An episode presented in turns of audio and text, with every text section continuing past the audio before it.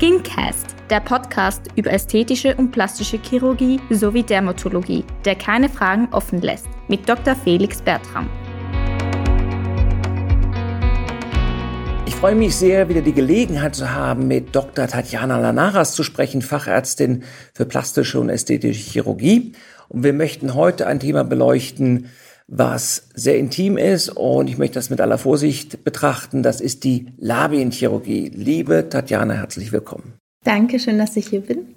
Was ist Labienchirurgie? Ich habe das jetzt so daher gesagt, ist das der richtige Begriff oder würdest du es anders umschreiben? Ich würde sagen, jetzt von vielen wird es als Intimchirurgie mhm. bezeichnet. Das ist natürlich so ein weit umfassender Begriff. Was versteht man darunter?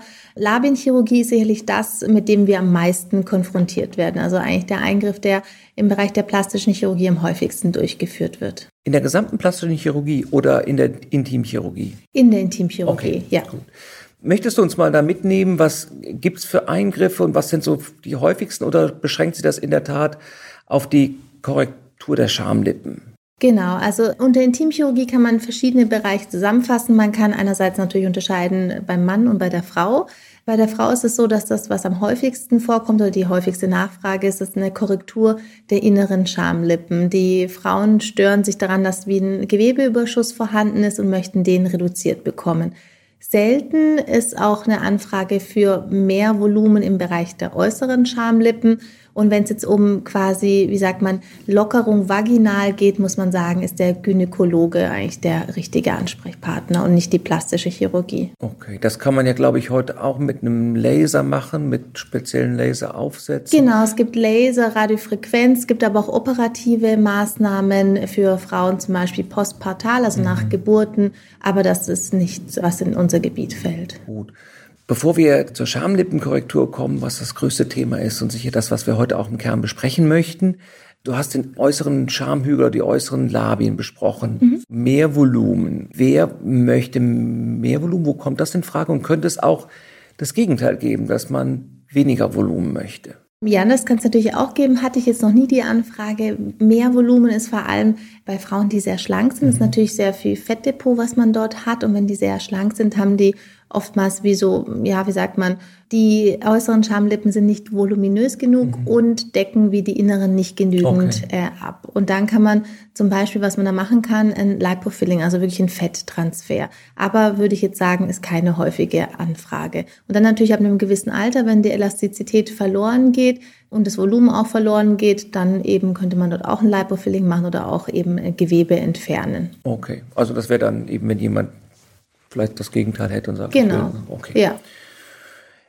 Wer kommt zu dir mit dieser Anfrage, mit dem mhm. Hauptthema, was wir heute haben, der Schamlippenkorrektur, also der Reduzierung von überschüssigem Gewebe oder zu einer zu großen inneren Schamlippe. Wer kommt zu dir? Was für Menschen sind das? Also ich würde sagen, es gibt so vom Alter her zwei Peaks. Ich habe sehr viele junge Frauen. Das mhm. ist wirklich so die Frau, die sich mit ihrem Körper auseinandergesetzt hat über die Pubertät hinaus und gemerkt hat, dass sie sich an was stört, meistens funktionell.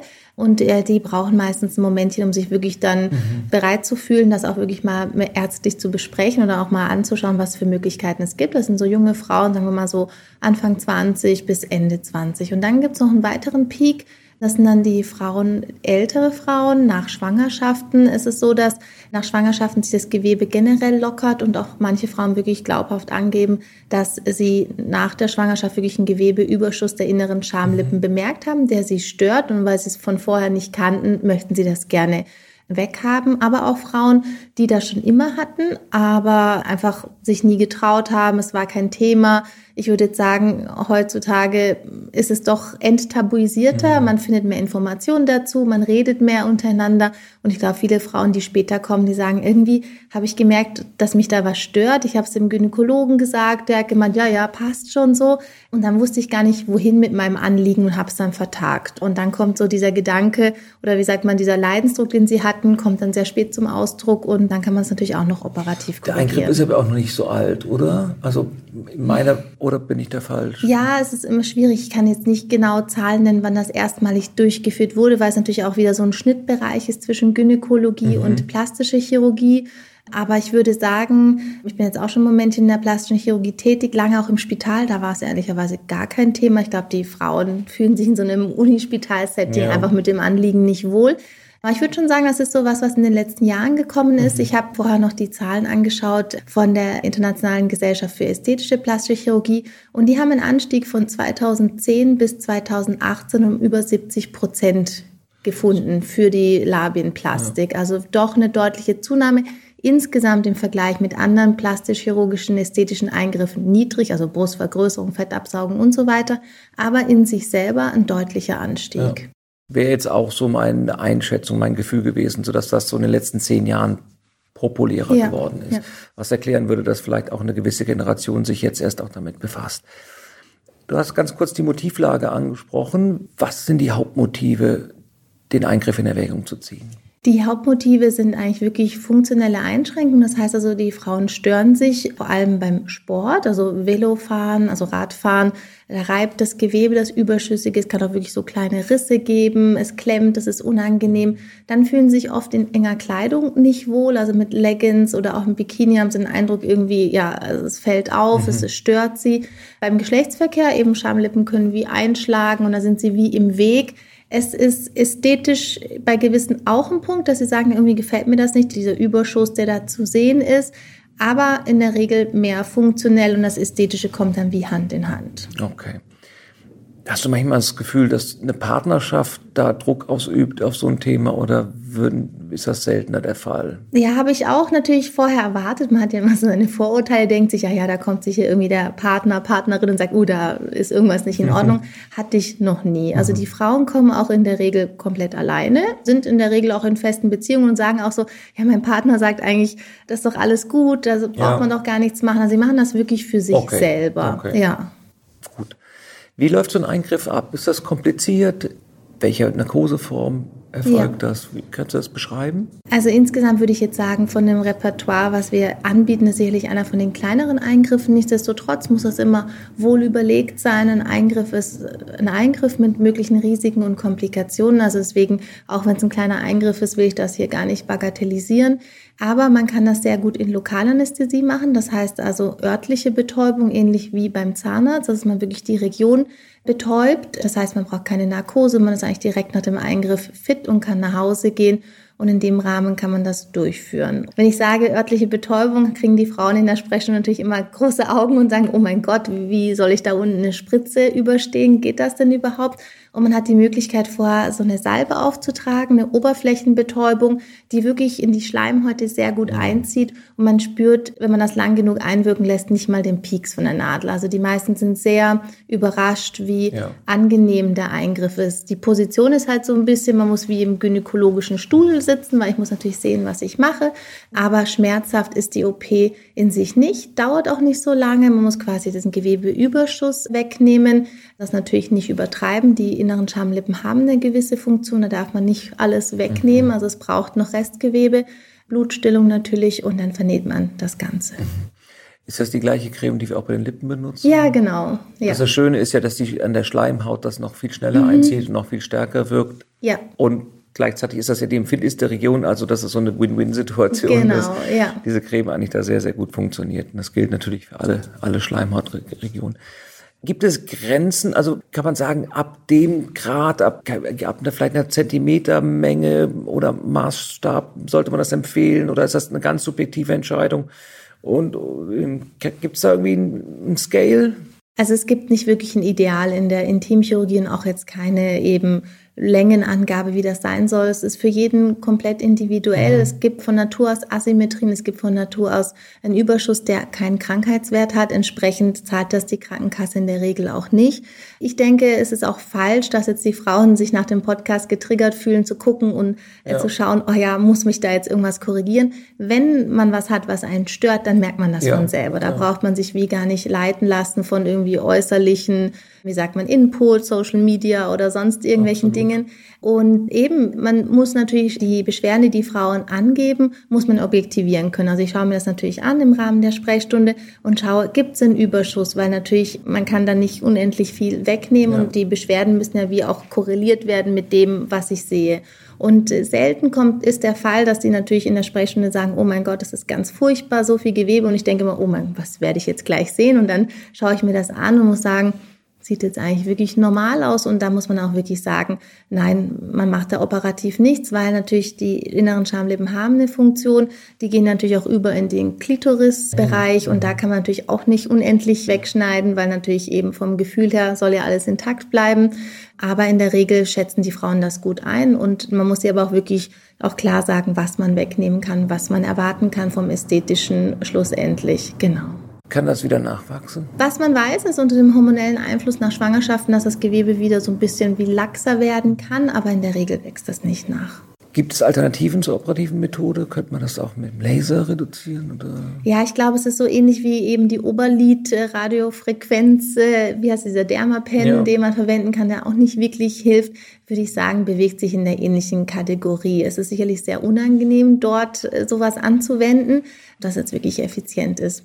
Und man muss schon sagen, wenn man die Patientin gut auswählt und die OP sorgfältig macht, nicht überresiziert, ist auch der Heilungsprozess sehr schnell und sehr gut, sodass man wirklich mit geringem Aufwand eigentlich ein langanhaltendes Resultat hat, von dem man eigentlich in, im optimalen Fall ein Leben lang profitiert. Muss ich irgendwelche Zeitpunkte beachten? Also zum Beispiel, wenn ich bin jetzt 20 und möchte aber noch Kinder bekommen, kann ich das trotzdem machen? Hat das irgendeinen Einfluss auf eine spätere Schwangerschaft oder dergleichen? Oder? Nein, das kann man trotzdem machen. Also vaginal, also ich arbeite quasi außen, Vulva-Bereich, Schamlippenbereich, aber vaginal ist alles, bleibt alles unangetastet, hat keinen Einfluss. Okay. Genau. Gut. Wie läuft so eine OP dann? Also wir haben die eben schon mal kurz angesprochen, die Vorbereitung, das Betäuben, mhm. dann wird der Hautüberschuss weg genommen und das zugenäht, also relativ unkompliziert. Das ist mir auch einleuchtend, bin da als Dermatologe ja. und da auch mal mit dem Skalpell unterwegs, wenn auch seltener in der Region. Wie ist es dann danach? Habe ich Schmerzen? Wie muss ich mich verhalten? Wie lange dauert das, bis das verheilt ist? Wann sieht man die Fäden? Genau, also am Ende der Operation, wenn ich alles vernäht habe, gebe ich noch ein langanhaltendes Lokalanästhetikum mhm. hinein, also gerade da, wo es noch betäubt ist, das wirkt dann noch so ungefähr zwei, drei Stunden nach. Damit nehme ich wie die erste Schmerzspitze und die Patientinnen können eigentlich recht entspannt nach Hause gehen.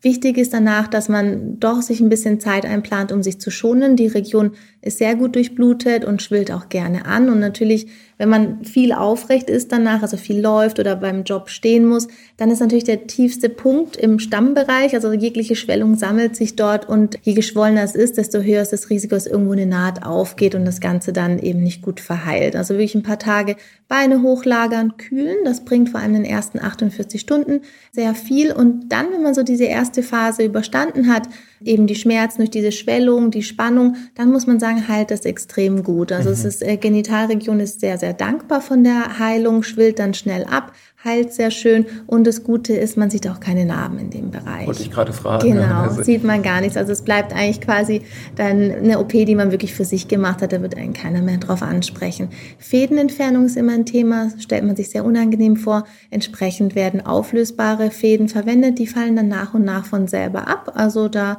wenn man dann duscht, merkt man, ah ja, da ist wieder ein Faden abgefallen. Also wenn es abgeheilt ist, fallen die In ab. In welchem Zeitraum?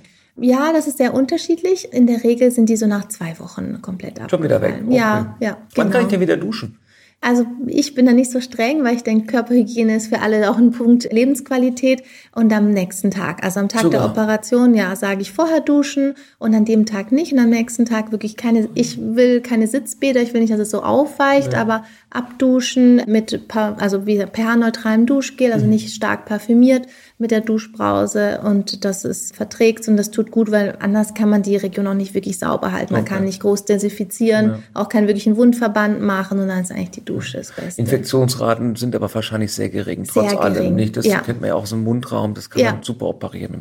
genau, auch kein Antibiotikum während genau. oder nach der Operation, da hat man am Ende noch einen Pilz oder irgendwas, den man wirklich nicht möchte, wenn man die Flora so durcheinander bringt, braucht es nicht. Ja, ja. das ist insofern sehr dankbar, die Schleimhäute Wann darf ich wieder Sex haben? In der Regel nach drei Wochen. Zwei Wochen geht wirklich so die Wundheilung, dass es wirklich abgeklungen ist, aber es ist natürlich dann noch nicht so stabil gegenüber vor allem so Reibung. Auch Velofahren, solche Dinge sollte man drei Wochen nicht machen. Man muss, das ist natürlich für den idealen Verlauf, wenn man jetzt irgendwo sieht, dass die Schwellung mal länger mhm. anhält oder dass irgendwo eine kleine Wundheilungsstörung ist, dann verlängert sich das. Aber wenn alles nach Plan läuft, drei Wochen. Es ist vorhin schon so durchgeklungen, aber ich will es mal gerade festmachen, du kannst schon nach Hause nach der Operation. Ja. Du musst nicht eine Nacht bleiben. Nein, nein, ambulant. Man kann direkt nach Hause. Wir empfehlen, wie bei allen Eingriffen, dass man sich vielleicht abholen lässt. Das ist sicherlich ja. nicht was, wo man mit den Öffentlichen nach Hause fährt. Ist immer gut. Man weiß immer, ein kleiner Stress ist natürlich jede OP. Ja. Klar. Wenn ich ganz arg Angst habe, kann ich mir dann auch einen Dämmerschlaf wünschen? Ja, sicherlich. Geht auch. Ja. Und mhm. kann dann trotzdem nach Hause und bleibe ja. ich einfach ein bisschen länger noch genau. zum Aufwach. Gut. Sehr gut. Gibt es Altersgrenzen nach unten oder nach oben? Ja, also sicherlich Volljährigkeit ist sicherlich eine Altersgrenze, aber ich mache es natürlich, also 18 müssen sie sein, ja. aber auch bei denen, die so 19, 20 sind, gucke ich natürlich nach der individuellen Reife. Also mhm. ob die wirklich das selber entscheiden können, ob die Beschwerden glaubhaft sind, ob das, wie sie es beschreiben, auch wirklich ja. Mit dem, was ich sehe, auch übereinstimmen. Da muss man immer wirklich sich Zeit nehmen, das mit denen individuell besprechen und dann im Zweifel auch mal Nein sagen, weil eben gerade wenn man jung ist, hat man manchmal Eingebungen, wo man sagt, das muss ich jetzt unbedingt haben und fünf Jahre später würde man das nicht mehr machen. Also da muss man schon, ja, differenzieren, ist wichtig. Und nach oben? Ja, also ich habe schon Patienten Ü60 gehabt. Ja, ja, also wenn sie fit und gesund sind, nicht irgendwie schwere Nebendiagnosen oder Medikamente haben, dann kann man das sicherlich durchführen, ja. Gibt es manchmal Anliegen nach Design. Es gibt immer so dieses. Wort, so in den Medien so ein bisschen Design-Vagina und so. Gibt es welche, die, denen das im Vordergrund wichtig ist? Hatte ich jetzt noch nicht. Was den meisten wichtig ist und wo man auch wirklich realistisch schon aufklären muss, dass die äußeren Schamlippen die inneren Schamlippen bedecken, ist bei den sehr, sehr schlanken Patienten, die oft eben sehr, sehr, wie sagt man, nicht stark ausgebildete äußere Schamlippen haben, nicht möglich, weil ich muss ja wirklich einen Rest belasten und Ziel ist dann wirklich auf eine Ebene zu kommen, dass man keinen Überstand hat, an dem man wie hängen bleibt oder der stört, aber das muss man gut mit denen vorher besprechen. Aber so Design-Vaginas hatte ich jetzt so in dem Sinne nicht, ja. nein. Wenn wir an Intimeingriffe denken, wir haben vorhin noch zwei, drei Alternativen besprochen. Irgendwas, was immer wieder mal auch so gerne so ein bisschen Partythema ist, ist mhm. irgendwie dieses G-Shot oder mhm. irgendwie mit Hyaluronsäure in irgendeiner Form ja. irgendwas unterspritzen, damit der G-Punkt besser erreicht wird. Gibt, ist das Mythos und ähnlich wie auch, Entschuldigung, wenn ich es anspreche, aber hört immer sowas von Analbleaching und diese Themen. Ich habe noch nie irgendwas bei uns davon gehört, dass jemand diesen Anspruch hatte oder den Wunsch. Ist das in der Sprechstunde mhm. mal Thema? Hat, oder? Hatte ich jetzt auch noch nicht, aber ich weiß schon natürlich, ich gucke mir die plastisch-chirurgische Welt auch an, was auch die Kollegen anbieten. Und G-Punkt-Unterspritzung ist immer wieder ein Thema. Ist natürlich, finde ich, so ein bisschen kontrovers diskutiert. Es mhm. gibt wie keinen klar definierten G-Punkt. Ja. Und ich denke, dass man einfach in die vaginale Vorderwand einfach entweder Eigenfett oder Hyaluronsäure einbringt und dann quasi wie den Raum kleiner mhm. macht und dadurch die Stimulation vielleicht ausgeprägter ist. Ja, sei dahingestellt. Aber ja. es gibt, ja, es gibt auch extra Hyaluronsäurefiller für den Gibt's Genitalbereich. Okay. Mhm, genau, ja. Und andere Wünsche, Eingriffe? Nein, also eben ich bin fokussiert auf die Frau. Natürlich gibt es auch bei Männern mhm. Anliegen. Ich habe auch eine Zeit lang in der Urologie gearbeitet. Mhm. Da ist das so ein bisschen aufgekommen. Ich denke, Intimchirurgie beim Mann ist sicherlich einerseits Penisverlängerung, Penisbegradigung, Eigenfett für eben Volumenzunahme am Penis ist jetzt so in den letzten Jahren, vor allem in der plastischen Chirurgie, auch aufgekommen. Ja. Ist aber bei uns, glaube ich, auch nicht so. Und wir sind natürlich Nein. jetzt hier so ein bisschen in einem nicht so städtischen Umfeld, deshalb sind die, die genau. Nachfragen vielleicht hier auch. Genau. Auch und dann natürlich immer auch beim erwachsenen Mann die Beschneidung, das ist schon immer wieder auch ein Thema. Ja, in anderen Ländern, USA und so weiter, ist unbeschnitten, geht gar nicht. Hier ist das noch nicht so durchgedrungen. Aber in der Urologie hat man schon gemerkt, dass die Nachfrage dafür steigt. Ja. Jetzt haben wir eben einen Eingriff im Mittelpunkt. Der Umfang an Fragen hält sich somit auch ein bisschen in Grenzen. Vielleicht zum Abschluss nochmal. Was würdest du einer jungen Frau raten, die arg unsicher ist, aber die sich vielleicht auch gar nicht traut, hierher zu kommen? Zu uns? Mhm. Also wenn sie sich damit beschäftigt.